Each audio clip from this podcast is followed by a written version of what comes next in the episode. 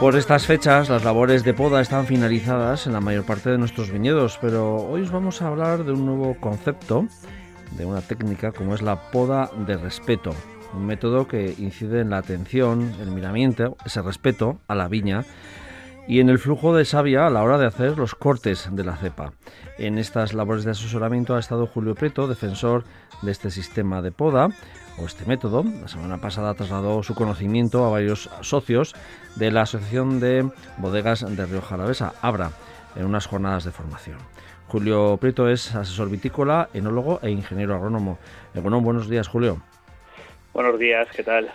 Bueno, eh, nuevo método, técnica, eh, pero sobre todo que mira mucho las averías que hemos hecho, entre comillas, ¿no? A la hora de, cortar, ¿no? Eh, de podar eh, nuestras cepas, ¿no? Sí, así es. O sea, nuevo método no, porque lo que hacemos es, sobre todo lo que estamos haciendo es reaprender, ¿no? Estamos volviendo a mirar la vista hacia atrás y, ver de todo este trayecto de 8.000 años de historia que tiene la viña, eh, ver qué cosas se han hecho muy bien y qué cosas en los últimos 30, 40 años hemos olvidado. Y estamos eh, volviendo a entender la planta, volviendo a reaprender de aquellas técnicas que estaban muy bien desarrolladas y que en un momento dado con la industrialización del vino eh, lo, hemos olvidado o lo hemos dejado a un lado y, hemos destruido la planta, ¿no? Prácticamente con las, con las técnicas que estábamos aplicando en las, en las podas de nuestro viñedo. Entonces, de alguna manera es em, poner más atención a la hora de hacer esa poda, eh, em, teniendo en cuenta eh, que estamos tratando sobre una planta que muchas veces podar mal puede costarnos dinero o puede costar también que la vida del viñedo sea más corta, ¿no? Así es, estamos hablando de, dinero al final, ¿no? hacemos una, una, actividad económica y como tal tenemos que buscar su máxima rentabilidad. y, y, la poda es una práctica que va a influir claramente en su rentabilidad. Hay varios estudios de diferentes universidades estadounidenses y, hablan perfectamente del valor económico que supone hacer malas prácticas de poda, que tus viñedos eh, entren enseguida en una caída productiva frente a una buena práctica de poda y una buena protección frente a los hongos de madera y que tu viñedo siga siendo productivo y rentable durante 30, 40, 50 y 60 años. ¿no? ¿Qué errores se, se cometen en la poda de la vid? Pues fundamentalmente se, se producen grandes cortes, ¿no? Cortes excesivos que estamos eh, generando mucha madera muerta y también cambios en la dirección de la poda. También es un, un aspecto bastante importante. Vamos cambiando las direcciones de la poda y, y, rebajando y bajando y adaptando la poda a, los tractores y a la mecánica que tiene que pasar por ahí y esos grandes cortes eh, generan madera muerta y en el peor de los casos pues la puerta abierta a la entrada de enfermedades de madera. Y esto es un drama porque el viñedo enseguida empieza a caer productivamente. ¿no? Hemos detectado viñedos con cuatro o cinco años que ya tienen una importancia, un importante peso las enfermedades de madera en su interior y en poquitos años van a empezar a caer productivamente sin prácticamente haber entrado en la edad en la edad casi adulta. Ya bueno es uno de los grandes males no la enfermedad de la madera.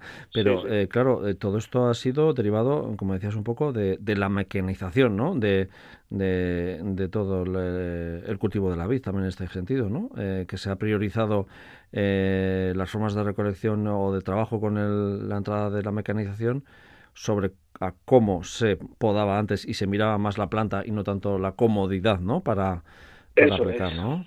Sí, sí, así es. Eh, hay que tener en cuenta y los espectadores si hacemos un poquito de reflexión también se darán cuenta mm. que con la entrada de la, de la mecánica en la viña, ¿no? Eh, a mediados del siglo pasado, es cuando se empiezan los viñedos a modificar drásticamente, ¿no? Ya nos importa bastante que un brazo se vaya alargando, entonces lo cortamos porque va a pasar el oruga o el tractor y lo va a romper. Empezamos a construir un sistema basado en la mecanización con las espalderas, pero no tenemos en cuenta que ese viñedo tiene que ir creciendo y por lo tanto las dimensiones y la, y la estructura que creamos la espaldera pues pues se nos va quedando corta y tenemos que mutilar la planta para tenerla más baja. Entonces son aspectos que quizás no hemos entendido bien esa industrialización de cara a permitir que la planta siga creciendo y siga teniendo una madera bien generada, con buenos conductores de savia y esto nos permita que ese viñedo siga siendo productivo. O sea, que esta poda de respeto de alguna manera es eh, un equilibrio entre la técnica tradicional de toda la vida y la historia de aquella época, pero también, eh, bueno, aplicando eh, los conocimientos también de hoy en día, me imagino, ¿no? Sí, lo que lo que estamos haciendo es eh, ese reaprendizaje y a la vez adaptándolo a las nuevas circunstancias que tenemos. Pues si tenemos que mecanizar un viñedo y sabemos que tenemos que podar de una determinada manera para que ese viñedo eh, no muera pronto, no deje de ser rentable pronto, pues lo que estamos adaptando es el diseño desde el inicio, sabiendo cómo va a crecer la planta, hacia dónde va a crecer y que como eso lo podemos ir acompañando con la, con la aplicación de nueva tecnología ¿no? y mecanización del viñedo, de tal manera que no suponga un problema eh, pues, pues por un lado el crecimiento racional de la planta y por el otro el poder seguir utilizando una herramienta que por otro lado hace que la rentabilidad de nuestros cultivos también o sobre todo muchas veces la necesidad de, de, poder mecanizar esos viñedos para que sean eh, rentables, pues, pues, pues sea una realidad. ¿no? En estas jornadas de formación que has tenido, bueno, que has compartido con socios de la Asociación de, bodegas de Río Jalavesa, con Abra. Eh, no sé, eh, creo que ha sido, bueno, un poco las técnicas de poda de respeto de viñedos en viñedos de vaso y de cordón royal, ¿no? Creo que era un poco, ¿no? Eh, les ha costado, digo, no sé, porque reaprender también a veces es complicado, ¿no? Sí, sí, sí, hombre, siempre, cuesta, ¿no? Y a todos nos ha costado cuando hemos entendido lo que estaba pasando, luego adaptar lo que llevábamos haciendo tantos años. O sea, por ese tránsito hemos pasado todos y al mm. final siempre hay, siempre hay una fase de incredulidad. Cuando llegamos al campo observamos el drama que tenemos. Hay una fase de, de decir, Dios mío, que, estoy haciendo, que llevo haciendo tantos años, que estoy destruyendo mi viñedo, y luego la necesidad de decir, eh, necesito aprender para que esto no vuelva a suceder. O sea que en esa jornada también lo que eh, mostráis es un poco en un viñedo eh, cuáles son esos errores, ¿no? Claro, claro, empezamos por ahí, ¿no? Es mm. decir, qué estamos haciendo para saber qué tenemos que corregir, porque si no somos conscientes de lo que estamos haciendo o no somos conscientes ni siquiera, mm, muchos viticultores no son conscientes de lo que están haciendo, está suponiendo un daño para sus viñedos, primero tenemos que asimilar eso, ¿no? Porque si no luego eh, la asimilación de una nueva técnica siempre va a costar. Cuando llegamos a ese punto, la gente tiene muchas ganas eh, por aprender la nueva, bueno, por reaprender estas nuevas técnicas y, ponerlas en práctica rápidamente en sus viñedos. El grupo que tuvimos fue un grupo espectacular con gente con muchas ganas de aprender. Muchos de ellos eh, tenían ciertas nociones ya de,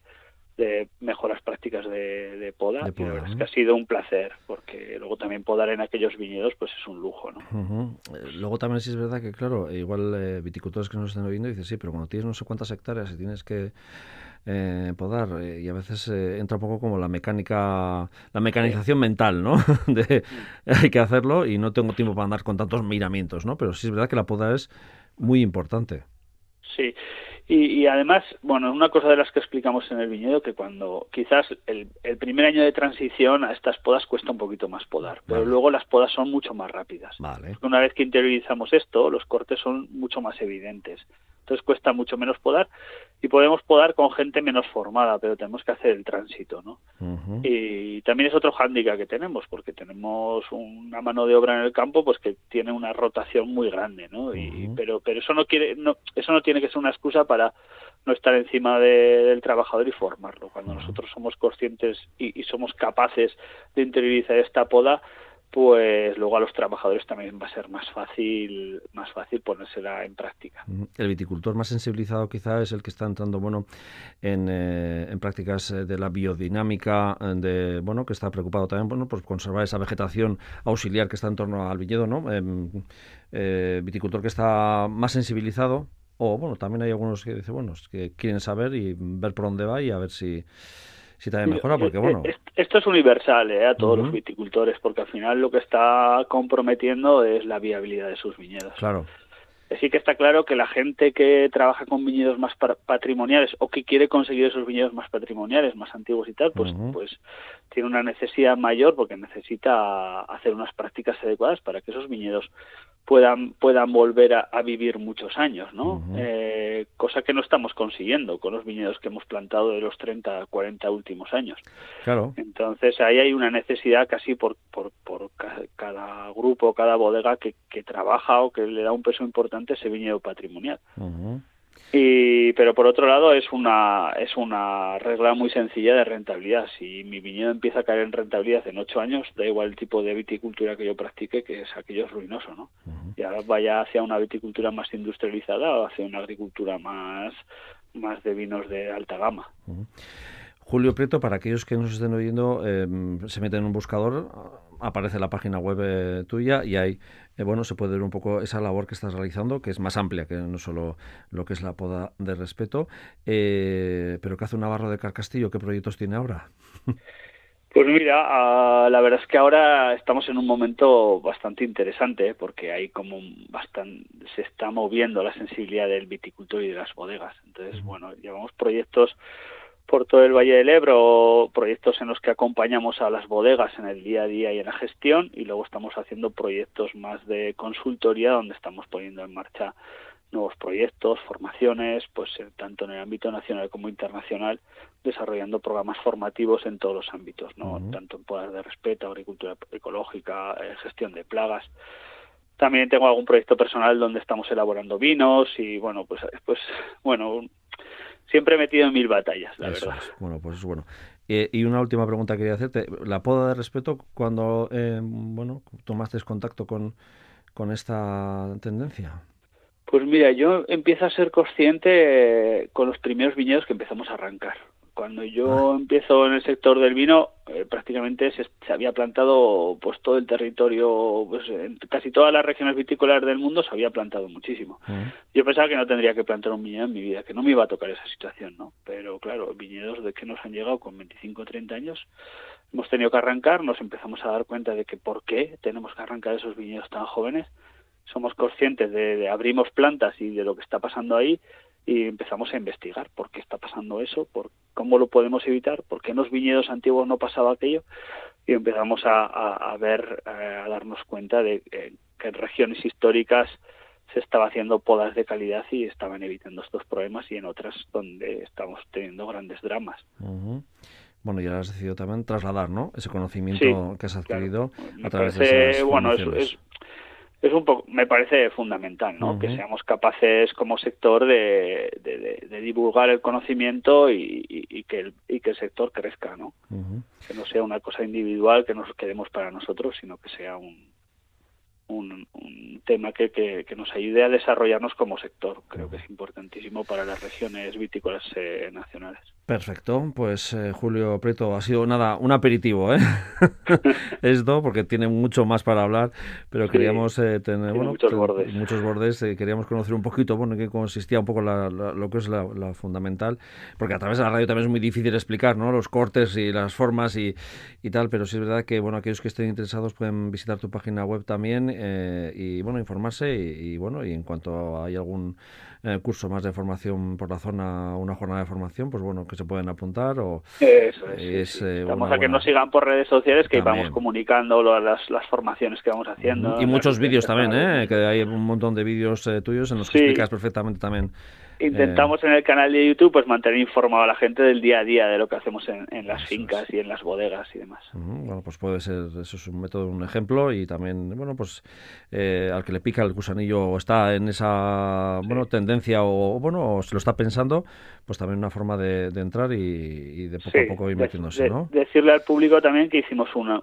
debido un poco a esto, porque presencialmente no podemos llegar a todos los sitios del mundo ni a todas las personas. Hicimos hace un año una formación online que está continuamente abierta, que la gente puede inscribirse, descargarla, ver los contenidos. La verdad es que hay un contenido práctico bastante y visual bastante potente donde pasa prácticamente es como pasar cuatro o cinco jornadas de poda con nosotros y estar encima de nosotros en lo que las prácticas de poda de respeto.